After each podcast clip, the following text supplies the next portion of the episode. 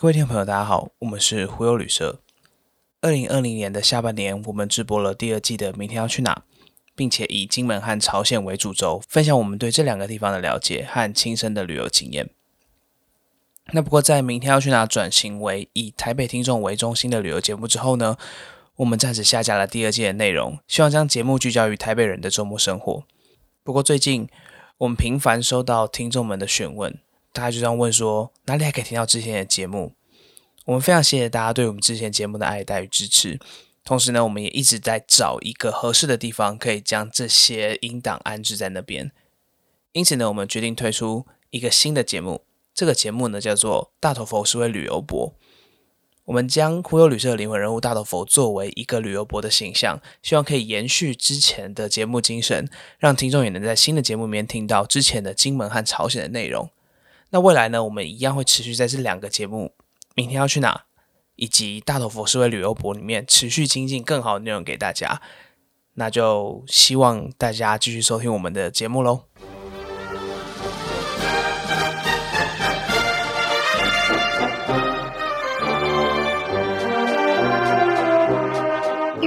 都知道你们有去北韩，那我觉得大家都会蛮好奇，说你们是怎么入境北韩？就是入境北韩的方式有哪些？然后你们是选择用什么方式？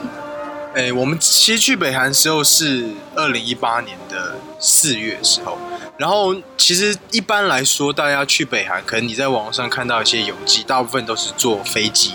也就是坐那个很有名的高丽航空。嗯，然后现在比较多的是从。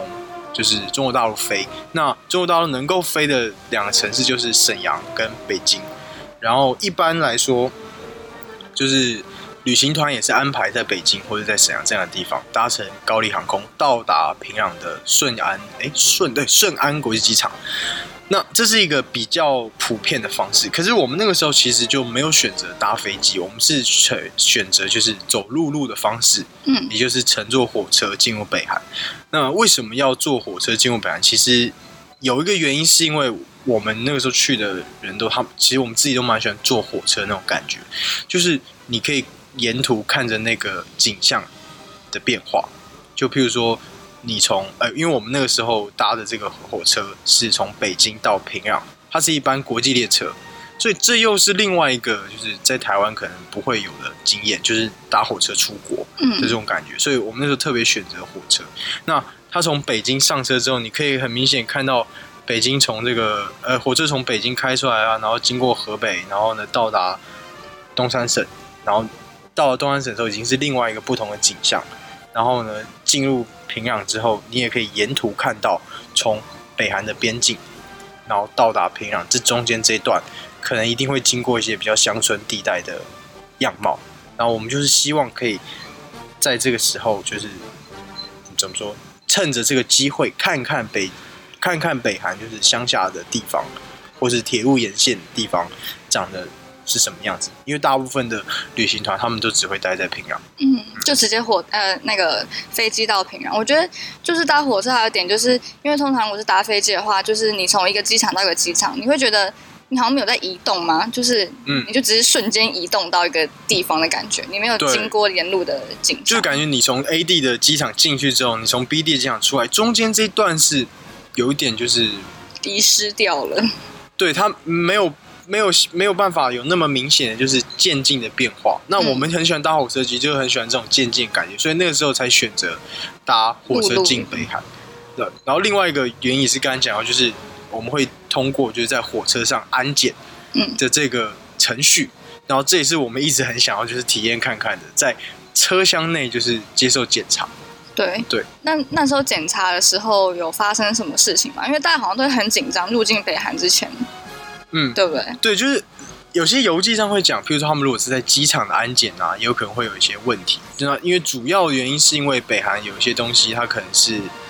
嗯，也它也不是说明确规定是违禁品，但就是怎么说，跟跟他国情不符。就譬如说，你如果去伊斯兰的国家的话，也可能会有类似的规定，对你可能不能带一些，就是比如说比较那种。可能是现在那种就是尺度比较开放的一些时尚杂志，也许也不行。然后可能你当然也不能带一些跟猪有关的东西。嗯，所以类似这种感觉，其实北韩的违禁品的那些概念是这样。那主要呢，我先讲我们在那个就是中国大陆这边出境的时候的那个就是的那个样貌，怎么说？就是那个经验其实也是蛮不一样，就是它的火车站就会分国际的出境跟国内。对，我们的这个车是从北京出发之后会先停在那个鸭绿江，就是中国跟朝鲜，就中国跟北韩的这个交界的界河，在中国这一侧的那个边境上的那个城市丹东，然后对口对面的北韩城市就是新一州。那我们在丹东火车站是会先要特别到它的二楼才是它的国际的那个火车的出发的地方，所以你在那边要先通过中国海关的边境检查，就是你第一次可能。这个怎么说？可能对其他国家人来说，他们是比较比较比较怎么说？比较习惯的。譬如说，他们可能在欧洲移动啊，如果不是那种生根国家的话，他可能也需要有这个在火车上安检。可是我们那是非常就是新鲜体验，就是在火车站内，就是通过安检，通过边境查，然后在火车的站的那个国际候车室，然后等候就是列车。那可是当然最特殊还是我们通过了。就是鸭绿江火车慢慢慢慢开过这个鸭绿江铁桥之后，停在新一州，它就立刻停下来。嗯，虽然这班车的目的地不是新一州，但它会就在新一州的月台上立刻停下来，然后开始进行那个北韩这一边的安呃边境检查。所以其实那个丹东跟新州的两边是离很近的嘛，就是它的距离很近。它等于就是现，比如说，如果大家可以想象的话，用台北的话，就像是淡水这边跟巴黎。哦，就是过一条江而已。对，就是过一条河。然后，那然后因为鸭绿江其实不是太大条河，像丹东这个地方已经是鸭绿江的下游了。那其实，在下游的话，照理说河河面是最光呃最广阔的地方，跟你其实很可以很清楚看到对岸的样子。所以就是我们这其实另外一个行程，就是你在火上火车之前，在丹东上火车之前，你的前一晚通常会住在就是丹东住一天，嗯，就是。车子从北京开出来之后，到达丹东，我们会先下车，然后在丹东住一晚，隔天才会去丹东，就是我刚才说这个国际的出站的地方报道。然后你在丹东这一晚，当然就会到就是鸭绿江岸边，就是夜游看看，你就可以很清楚看到对面的样子。然后我们甚至又可以看到对面的军人啊，在他们类似那种就是河边的那种游乐设施，他们他们在新一州那个河边有个游乐设施，有点类似我们的那个儿童乐中心，也是在河边。然后你可以看到他们那个摩天轮，然后有人在玩，没有没有没有人在玩，跟你可以看到，你可以看到他们有游乐设施，有点像荒废了啊。哦，我想说啊，游乐设施摆那不都给人家玩的吗？对，但是没有人在玩嘛，可能他们有其他事情要做。反正就是你可以很清楚看到他们沿岸的游乐设施，看到他们建筑物，然后看到他们那个新一周的城区，就是新一周的市区，可能不在河边，但是你可以看到后面那个比较高楼、建筑物比较高的地方。对，然后。总之就是这这个火车通过鸭绿江铁桥之后，就会立刻停在新一州。然后跟中国这边不太一样，是它不会在车站内安检，所以你是留在自己车厢的包厢里面，等待他们的安检人员上车进行检查。其实也蛮合理吧？就是如果你想象，因为我知道你之前有去搭过西伯利亚铁路，那西伯利亚铁路有时候它也不是。一站一下开到底的，它每个车站可能停的时间不一样，有些车站它可能停两个小时，有些车站它可能停个半天，类似这种感觉。对，那他们在就是新一州跟丹东这两个站之间安排的那个停的时间就是一天多。了解。对，因因为他可能也要等待，就是丹东有些中国的旅客是从丹东上车的，然后同时有一些朝鲜旅客，就朝鲜国内也有人是坐火车，就是。作为交通的，然后他们是要在新一周上车。对，那说回来，刚刚那个就是安检的地方，它就是你在那个车子停好之后，你就看到他们的穿着军服，就是其实他们的边境检查的部队，然后他们就会上车来，就是进行安检。然后一上车之后，他们就叫所有人，因为大家都很好奇啊，所以大家一定会站到那个。窗边去看，对，就是那个走道，包厢的走道那边去看，其实也不是风景，就是看到底要干嘛，对，看他们要把我们怎么样，类似那种感觉。有那么可怕？虽然说不没有那么可怕，其实就是一就是一直很多人会说，会问我们说去北韩危不危险啊？然后去北韩会不会被被消失怎么样？就是我们自己都知道，其实去北韩没有那么可怕。然后甚至说你在北韩旅游，也可能是最安全的。这个国家为什么？因为导游全程跟着你，你不可能遇到什么有什么意外不会发生？对，不可能遇到什么抢劫啊，然后这种扒手你不会遇到，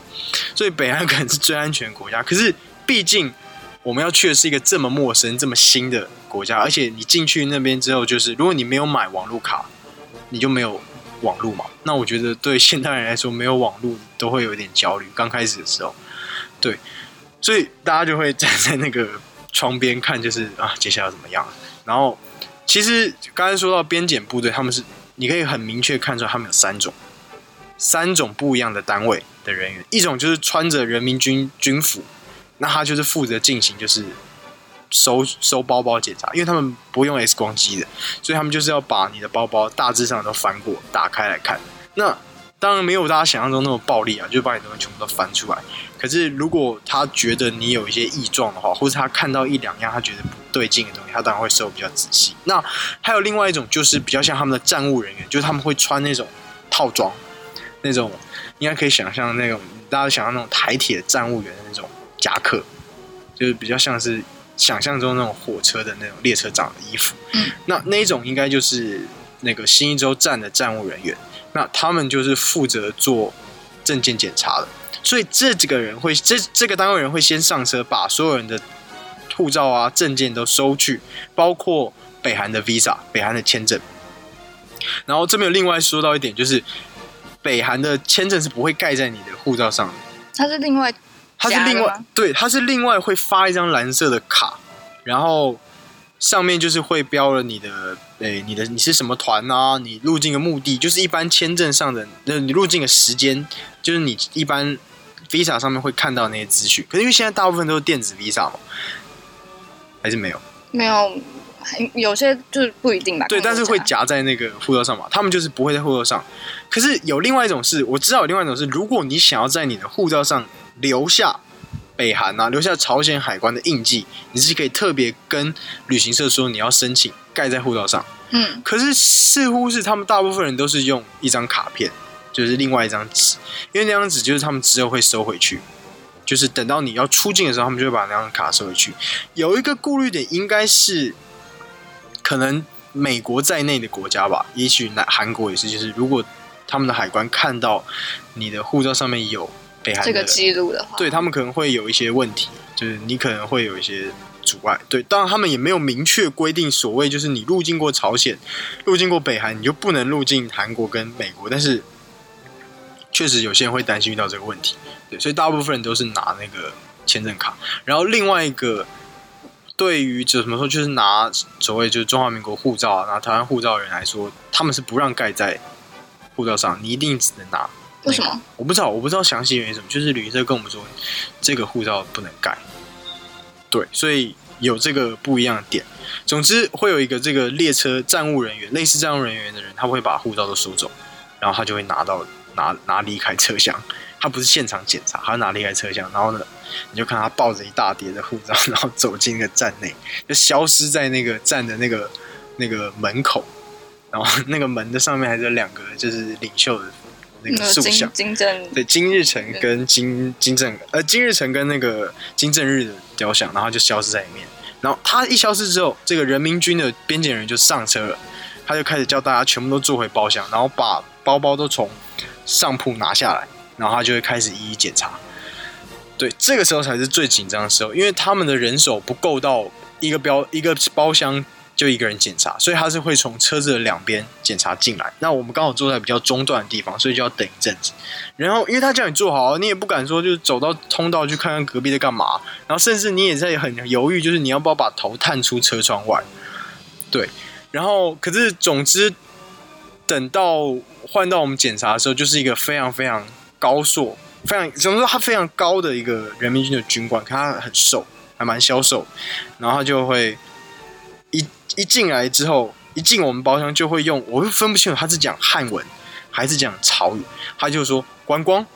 嗯，因为观因为观光，呃，就是潮语就是韩文里面观光也是类似的音哦。他就观光，然后呢就是那种问句的意思，然后我们就说观光，对，他就懂。然后呢，他就开始看我们行李。然后这段时候就最精彩、最刺激。他开始翻你的时候，你就会在想，你有没有东西放在里面是忘记不能放？嗯，对，因为呃，我们听说是我们事前做的功课是，有些他们会检查手机。为什么手机说手机里面有什么内容吗？对对对对对，所以就是如果你的手机里面有一些那种哭手搞笑的图啊，是比如说金正恩的那种图啊，哦，然后或是那种就是，或是甚至你的你的他认为你的手机里面有些内容是可能他不允许在国内出现，譬如说南韩的国旗，这也不行。对就是当然这是我其实觉得都蛮主观的，因为有一个我们隔壁包厢有一个一也是台湾来的大叔。我不知道他在想什么，他就背了一个美国国旗的大包包，但是也没有怎么样，所以他这个其实有时候也是蛮就看海关那个人吧。对他就是认为，他可能也知道你这个背的大包包你是傻逼，你不是要去宣扬美帝国主义，所以呢，他也就没有管这个。可是手机啊，还有这种文宣品，他是会看的比较仔细。其实特别是文宣品，就是书籍啊、杂志或是一些，可能有些人会觉得我带一本写北韩有关的书的。那个就是，呃，在一本写北韩跟北韩有关的一些回忆录，就是市面上蛮多回忆录嘛，大家应该知道我在说什么。带去可能你在旅行上看是蛮应景的，可是其实那些书有时候他们在设计上，包括封面，它可能不是内容特别。就是批评北韩国家，他的书的封面上，他可能用了一些北韩的元素，譬如说用了我刚才说那个领袖肖像，可是他没有做很好的处理，什么意思呢？就是他没有输出高清彩图，所以一定要就是非常对，就是这个是他们觉得很重要，就是你的你的东西是不能要不能有就是对所谓对领袖不敬，所以如果他们领袖有点糊糊的就不行。对，如果或是如果你的那个书是把领袖的照片改改版、改变那个样子，你就不行。所以其实推荐大家尽量不要带任何文宣品。为什么？因为第一个是你不确定他会不会认为这个是有害的；第二个就是如果你是带中文的，他看不懂，他会变成可能会变成一个刁难你的借口。对我那个时候就是很傻，我就是还带了就是学校要读的书，就学校读的材料，然后它全部都是那个文言文，然后他就看不懂啊。没有，我就后来我同学说你带这个，他万一看不懂怎么办？后来我就把它全部丢在单洞。哦，就没有带进去了。对，所以主要是这个文宣品的部分有文字啊、印啊什么的，然后大家要注意一下。然后再就是手机里面不要有那些搞怪的照片，对。然后另外就是以前手机是不能带的，以前是手机要留在新一州的车站，那回去再拿吗？对对，回去的时候再拿。对，因为你他们都是你要么就是搭飞机进搭飞机出，搭火车进搭火车出，所以你最后一定是要么经过机场，要么经过新一州，所以出境的时候检查，他就会把那个还给你。可是现在是手机是开放可以带，所以手机基本上不会有什么问题。事实上，检查我们的那个人他也没有检查手机。然后另外一个大家比较疑虑就是常会问我们，那平壤比如还有北海到底可不可以拍照？其实他们的政策是平壤市内随便你拍，嗯，当然比较敏感，比如说军人啊，然后有些可能市容比较坏一点，就是市容没有那么好看的地方，他们也不需要你拍。其实你可以感觉出来，他们并不是希望你拍什么真的东西，他们反而希望你就把平壤最真实的面貌拍给大家看。因为平壤现在其实建设的也蛮不错，特别是金正上台之后，做了蛮多是跟经济建设有关，他们也盖了很多摩天大楼。他反而希望你尽量把这些拍出去。可是由于大家可以想象，就是西方媒体跟包括韩国媒体常常在用一些照片，然后就是呃，你可以说抹黑，还可以说诋毁他们，所以他们其实是很对这个很没有自信，他们会怕你拍。比如说市容比较差的地方，你是不是要利用这个做什么宣传？类似这样子，就是你可以感觉出来，他们不让你拍的点是这个，他们有点没有自信，而不是说他们不需要你拍到什么真相。对，所以相机是一个点啊，就是相机他们会比较 care。可是我带了一台那种卡片机，然后那个人也完全没有说什么，也是 OK 的。可是呢，我们同就是我的旅伴带了两台单眼相机，就镜头比较长的，焦段比较长的，就被那个检查人员拿出来放在床上，什么？先放着，他就什么话也没有说，就那个气氛就变得极度诡异。刚开始他检，我们总共有四个人，那个包厢里面，刚开始他检查完我的，检查完另外一个人之后都 OK，甚至没有说什么，我们以为就哦就是这样。可是检查到最后两个人的时候，他居然把他们的单反从包包里面拿出来，然后放在床上，放在那个上铺上，然后就没有说话，然后就继续把剩下的东西检查完，然后就把包包都合上，而且他还会帮你折好，就是好好哦，就是可是对，没有错，他那个动作又感觉哦很贴心，他不是要来乱的，不是那种把你东西乱翻，嗯然后就乱塞回去，他也帮你折好啊，然后帮你衣服就是折了一下，可是他又把相机拿出来，超诡异的感觉。对你就不知道他到底是对你友善还是对你，他要就是准备对你怎么样，然后等到他把东西都收好之后，然后才指着这两台相机，嗯，指着这两台相机说，就是 no，然后他用英文说，对他用英文说 no，然后呢，我同学就用一个一用，我同学也用英文说 why，就是 这么欢乐的语气吗？不是不是不是欢乐，只是因为他是北京人，他那个英文口音 why，然后然后呢，那个人就是那个人就没有说话，可是他立刻拿起相机开机，然后很快速的在中文的界面里面找到 GPS 功能，然后指着说 GPS no，他怎么从中文的界面对这么快找？这就是我们觉得很神奇的地方，就是这位大哥要么是平对相机很熟悉，要么就是他平常就是都干这件事情，他已经知道所有单反 GPS 大概在哪里，哦，就是他搞不好对那台相机型号特别熟之类的。或是他就是对，因为我觉得可能大部分的单反，它的单眼相机，它的其实操作界面是雷同的，对，问题是你想 GPS 现在没有不会没有相机，不会没有 GPS 啊，对啊，包括我自己的那台示威机也有 GPS，它为什么没有收？所以我们那个时候当下就觉得 GPS 不是真的重点。它只是就是可能随便想抓一个点那种感觉嘛。对我们那时候也是这样想，所以呢，我们的旅伴就很机灵的从包包拿出了两包烟，嗯，然后呢，就是放在床上，就是放在那个相机的旁边，然后呢，用一个非常就是很诡异的那种眼神，然后指着那两包烟，再指那台相机，嗯，就就是是你懂我意思？物这样。对，可是因为我们语言也不通，然后你也没有办法，这就是你知道吗？人都有第一次，这包括贿赂海关也是第一次，你就不知道贿赂海关到底要用什么语气，然后贿赂海关要用什么开场白，所以我们就用这种很诡异的这种默契，然后呢，跟他说，嗯，这两包烟，个相机。然后他刚开始还有一点就是假装，嗯，你们是干什么的？为什么把两包烟拿出来这个态度对，可是其中他看到一包烟是他比较少见，就是它是黄色的包装，另外一包烟是红色的包装，是比较常见。为什么我说它比较常见？是因为这包烟是就是中国大陆买得到的烟。那中国大陆买到烟，我想如果他们平常在做这件事情的话，他们肯定很常很常会收到那一款烟。对。然后，因为他甚至拿起红色那包烟的时候，用中文说了他的名字。雨熙，嗯，然后呢，他又把它放进去，拿起另外一包他没看过黄色那包烟的时候，他就看不明白，那那包烟其实是台湾的一个新乐园，嗯，然后他就不知道新乐园什么，没看见，没看过，然后我们就把那个标签上来说台湾，然后他说哦，台湾，good，然后呢，当当然没有这么奇怪的口音啊，他说 good，然后呢，他就把那包两包烟收起来，然后呢就站起身来，准备要走出包厢。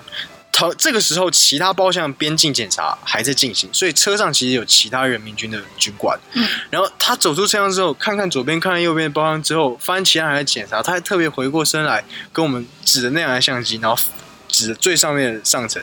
叫我们把它放那到上面。上面，对，但我觉得这实在太戏剧化，他可能甚至都是故意的，就是嗯收好的那种。有一点。眼神对，就是叫我们不要再被发现，然后我觉得。他其实搞不好就是就同一个套路啊，就一直都对对对是这样子。我觉得很有可能是这个，当然，那个我也没有办法说他一定是一个套路。可是你就不能保证啊。你想，他如果他如果是检查这一班火车，他每个车厢一一列火车上有十个包厢的话，十个包厢也没有四个人，四个人给他两包烟，那他这样一检查下来，他就有一列车厢他就有二十包烟了。那个他绝对不是自己抽嘛，他那个一定是分给转手大家，不是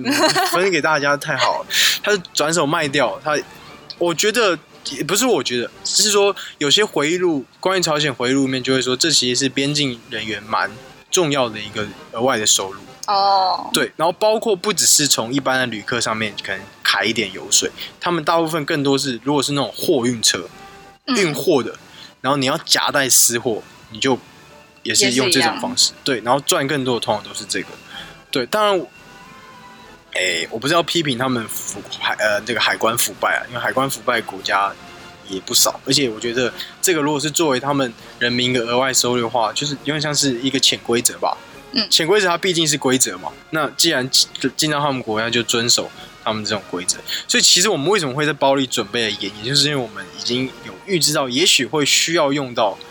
这种礼品的时候，所以我们准备了很多袋子，然后刚好没想到一进朝鲜，刚开始的时候就碰到这个状况。所以你们是有先查说，就是大家可能会带什么东西去贿赂海关吗？还是就是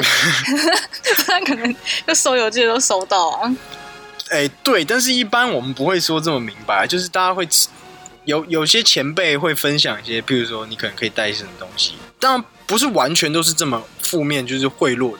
有些是你可以带一些点心啊、然后送他一个小巧克力、糖果。然后，如果你的行程里面是可能会接触到小朋友，譬如说我们有一些行程是会去小学，那你也可以分给那些小朋友。怎么说？就是表现，当然你不要做的那种，就是你在施舍他们，绝对不是。他们国内也有糖果，嗯，只是有点像是那种就是分享不对，就是。欧米亚给那种就是土特产，毕竟他们要吃到国外的糖果没有那么容易。嗯，对，有点像是这种感觉。那给给导游也可以，也会给一些不一样的东西。对，那如果是男导游的话，也是可以给香烟；那女导游的话，也可以，就是可能也是给给一些巧克力啊，或是其他我不知道啊，就是有没有，应该不会有人给香水之类的。反正就是针，他们会有针对女女性导游、男性的就是人员或是小朋友有一些不一样的建议。哦对，那我们事前都有先稍微看过一下这个。对原来，那你就是你会觉得，你会觉得这样算是被刁难吗？还是就觉得它就是一个入境的的过程？我觉得像我刚才说，它就是一个规则吧。嗯，对我也不会觉得他特别在刁难我们，因为他真的要刁难我们，他就不让我们过了。对啊，对，而且他刁难我们的话，那他干嘛不连我的相机也一起刁难？那他可以有三宝烟之类的，就这种状况。嗯，对，所以我也觉得他不是特别在刁难。可是总之，这个经验还是蛮特别，就是对，诶、可能台湾大部分的，就是出去玩的人不会遇到这种状况。嗯，对。你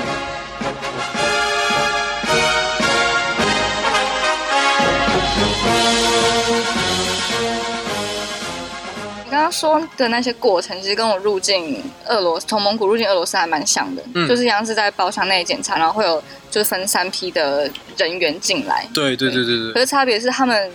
俄罗斯海关不会翻我的行李，嗯。他就大概看一下，哦好，然后就结束了，对对对，就没有像北韩一样那么嗯，严格。其实他们还是有分的，就是入境的时候，他也是意思意思翻一下，可是出境的时候，他我们很明显感觉到出境的时候，他的检查变得非常严格，嗯，他把衣服全部拿出来。为什么是出境特别严格？诶，有几个可能性是有些东西事实上是不能带出朝鲜国内的，像是像是钱，朝就是大家有有不知道有没有疑问，就是朝鲜花什么钱？譬如说，如果你去南韩的话，他们是韩元嘛，嗯，可是朝鲜是花什么钱呢？就大部分的邮寄都会告诉你，在朝鲜可以使用欧元、使用美元、使用人民币，甚至有些日币也可以使用。就是大部分在朝鲜使用的货货币都是国际上就是强势货币。那其实跟他们的做观光的目的很很就是什么，就是很明确，他就要累积外汇，用这个方式累积外汇。所以你很少遇到说就是应该说你没有遇到说在要在哪里换汇的问题。对，那原因就是因为事实上外国人是禁止持有韩呃朝鲜元的。哦，说可是你在国内可以用，就是你在国内是使用什么东西比较多？还是朝鲜元吗？没有没有，你在因为它的规定就是作为一个外国人，你是完全不能持有，所以你所以它自然不会有地方让你换到。那你那你怎么会拿到？就是如果你不能带出去对这就是另外一个很有趣的地方，就是有些地方是可以让你有机会换到朝鲜元的。譬如说，在平壤的有一个百货公司，就是当然叫百货公司，大家不要想象成是那种微风啊，不要想象成是搜狗，它就是那种，你可以想象是那种就是上三可能两三十年前那种百货店，就是他们韩文也叫配花墙，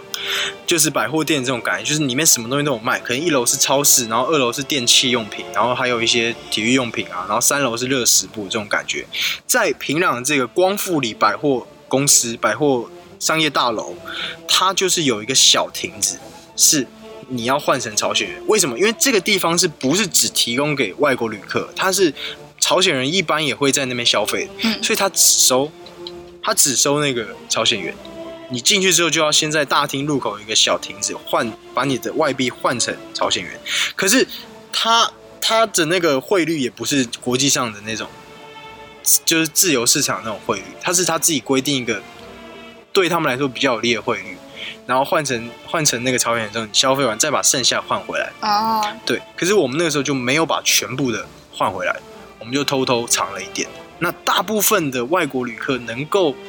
拿到朝鲜元带出来，就是用这个方式。嗯，对了解。所以有些东西它是不让你带出朝鲜，他们会特别检查。那像你说出境会讲得特别严格，他会检查你相机照了什么吗？有些地方有时候会，有些人就是写说他们会被检查相机，可是我们没有。对，哦，然后这哦，这也可以跟大家说到一点，就是你在朝鲜的时候，进在朝进朝鲜之前，你的手机就可以下载一些这种就是假的相簿的 app，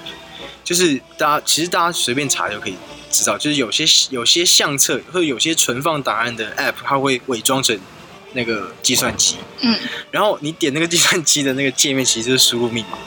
你可能要点什么十加多少等于多少，它就是其实是你的密码。可是你看起来就是一个计算机，而且如果你没有点正确的话，它是真的有计算机的功能。嗯，然后我们会下载那些 app，先下载好之后，如果你任何拍的东西，或是你任何档案，觉得有可能有疑虑会被删掉，或者会被要求要删掉的话，你就把它存到里面，然后把外面那个删掉。嗯，对这样就比较不会被查到。对，然后我们就是在出境检查前，就是检做了很多这样，就是准备把朝把那个手机里面可能不能不能被接受的东西都删掉。嗯，对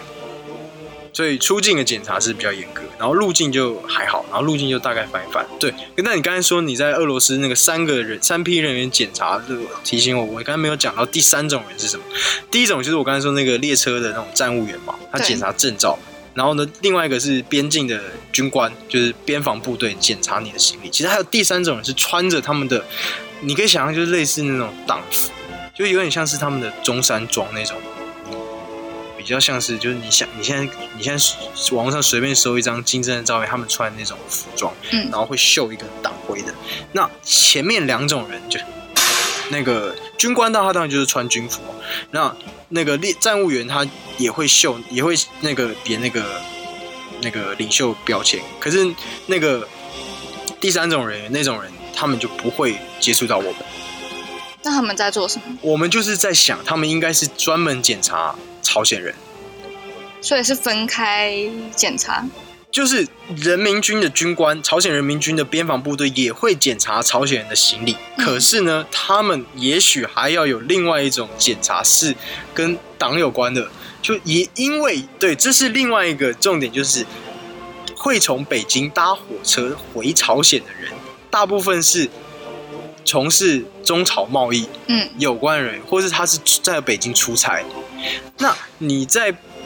在北韩，你能够出差啊，能够在往来国外这么频繁，大部分都是跟党工作或是跟国家工作有关。所以这些人也许是专门在检查这种官员，检查党跟党有关的，就是也有可能是就是他们的政治单位。嗯，对，那具体检查我不知道他们具体怎么检查了，也许跟你聊一聊，对，然后可能看一下你有什么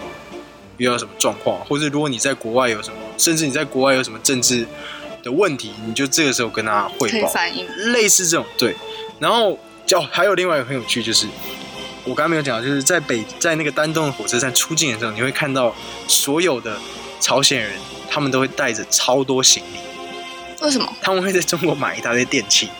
然后带回对，就是超多，你就想象台湾人去日本 shopping 那个电器带回台湾的那个样子，他们在就是中国大陆的时候也是这个模式，他们会带买一大堆电器回国，所以你就可以看出他们那些阶层大部分都是北韩比较中高的阶层，他们有能力负担这些电器，而且因为这些电器你在中国不可能用朝鲜元购买嘛，嗯。所以他们一定是自己持有外汇。你如果在北韩能够持有外能够持有外汇，就说明你的社会地位是有一定的有一定水准。了解。对，对，这是边境检查遇到一些蛮我们遇到一些蛮有趣的故事啊。嗯，对，然后一般可能比较少遇到，所以其实也是推荐大家，如果有机会去北韩的话，是可以试试看走陆路路搭火车进去。对，那我们的经历大概就是这样。那等到火车检查，呃，等到整个边境检查完之后呢，那个就会变得比较轻松的节目，就不应该说就进入比较轻松的环节。那个站务人员就会推出来那个小餐车，问你要不要买东西？对，然后这个时候你就可以下车，你就可以到月台上面，你不能进去站台里，但是你可以在月台上面稍微休息一下，因为那个火车不会立刻开，嗯，它会有一段中间有一段时间等待。那你可以买个，他们会卖大同江啤酒，然后这个时候他们也会把你如果有订便当，他们也会就是准备好，然后给你，然后你就可以在月台上抽根烟啊，然后看一下那个月台的样子，他们很有趣，他们那个站台还有人在打排球。站台够，大就可以打排球，就是你可以想象那个月台它是有个长度的嘛，那月台的那个进入那个车站的那个门肯定是在中段，嗯，可是你可以看到在镜头就两侧镜头是有人在打排球，嗯。你不要问我为什么，嗯但你可以想象，也许他们的市区的排球场不是那么。呃，不是那么多，或是也有许可能那些就是站务人员，哦，他们因为因为像站宿舍的呃排球场，对对对。那当然你不能跟他们去打啦，不过你可以在月这个时候可以在月上休息一下，然后你可以买个啤酒，然后买个零食，然后呢最有趣是可以买那个在朝鲜族非常有名的明太鱼，明太鱼干，哦，就一大条，然后你就可以买一条，然后再回到车上，然后撕着吃，因为从新一州到平壤还要大概半天的时间。这么久，因为他们火车开的极慢，非常非常慢，因为他们在国内电力不稳，所以就要慢速行驶，所以那个火车是非常非常慢的。对，那至于在火这么慢的路途上，中间遇到什么故事，我觉得我们之后可以下次再录一集。对，对不过这个大致上边境的检查就是这样，就是经验就是这样子。嗯对，那我们可以回到最前面跟大家讲，就是除了火车啊，除了飞机进入朝鲜以外，事实上除了新一州这个地方，北韩还有其他口岸也可以进入。那可以搭船吗？搭船是以前大概在七零年代还是六零年代，哎没有，应该更早，到哎应该说更近，到九零年代可能都还有，是有一班船会从朝鲜东边的一个港口叫圆山港开大阪，就是大阪跟那个圆山对开的渡轮。可是后来日朝关系变得比较差的时候，就是我不知道大家可以搜寻一下，就是日本跟朝鲜出现那个人质绑架事件的时候，嗯，日朝关系没有那么好之后，这个船就停了。那为什么会有这个船？就是因为事实上以前有很多在日本的朝鲜人，他们大部分都是利用这个船往来朝鲜跟日本。对，那搭船是一个方式，可是现在没有。那其他就是你可以从不同的陆路的港口进入朝鲜。不对，不过最主要的货运就是呃不最主要的客运就是运输人的是从新一州，其他可能都是比较跟货运有关的，譬如说原呃譬如说茂山，然后对的可能是呃中国的长白城市，对，它详细对口我不太清楚啊。对，那还有另外一个是在跟俄罗斯的交接的地方有一个图门市，嗯，然后那个地方就是可以进，可以从就是俄国的呃远东的呃边疆区，然后进入罗先经济。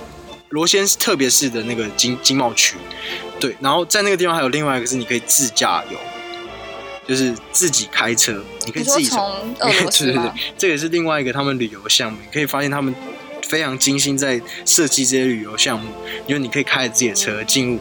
北韩。可是呢，你在进入北韩之后，会有两个导游上你的车，然后会帮你导游。可你可以自己开车，然后享受在北韩开车的感觉。对，大致上进入的方式有这几个：飞机、火车，然后还有自己开车。对，然后口岸不太一样。如果从中国大陆那边可以，也有就是道路可以开车进北，有绝对有，因为你想他们那些货柜啊，就是都是靠着这些车子去运。对，但像我刚才讲，这比较多都是货运的，就是不是、不是不是让客运去，不是让人去打的。了解。对。我觉得你就是讲的还蛮清楚啊，就是关于北韩入境要注意的一些事情，还有各种的方式，嗯就是让大家可以参考一下。之后要去北韩的话，就可以知道大概是怎么样的方式，才不会对那么紧张。对对对，大家可以看思考一下，看想搭火车还是嗯航空。对，航空有另外就是你可以试试看搭乘高丽航空的飞机，高丽航空是比较特别，它的飞机就是。呃，俄罗斯苏苏联上个世纪设计的那个苏联的那个哪一个他们有个特别的航天局，你就想象他们的波音公司嗯，设计的飞机，对，那就是另外一个体验。对啊，那我们可以有机会的话，就在之后再讲。嗯，对，好，那我们可能自己也差不多到这边。北韩系列第一集就到这里。对，好，谢谢大家。